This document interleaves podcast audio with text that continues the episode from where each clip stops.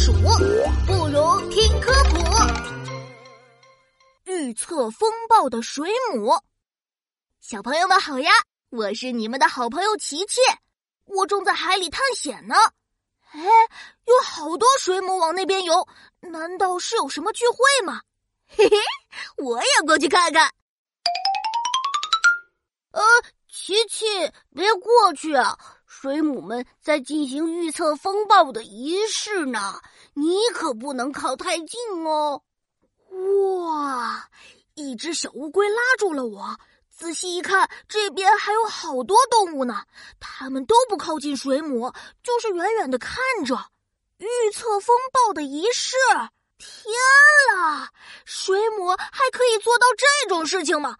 那我也要见识一下。好多水母围成了一个圈，好像在进行什么神秘的仪式呢。感受，感受，嗯，是这边吗？水母们突然缓缓游向了左边，可是左边什么也没有呀。啊，不对呀，那是这边吗？哎，它们又飘到了右边。感受，感受，啊，我们知道了。水母们一起游到了上面，最后停在了那里。嗯嗯嗯，原来是这样子呢。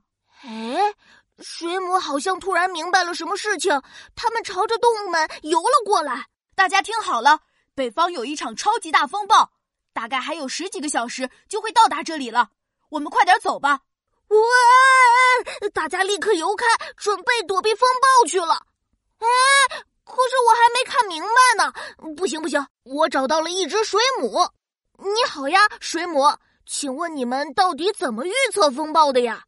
琪琪你好啊，其实也没有什么了。在风暴要来的时候，水里就会出现一种神奇的次声波，而我们的触手里有一个叫做听石的东西，它有很敏锐的感知力，通过它，我们就可以感受到次声波，所以就能提前知道风暴什么时候来了。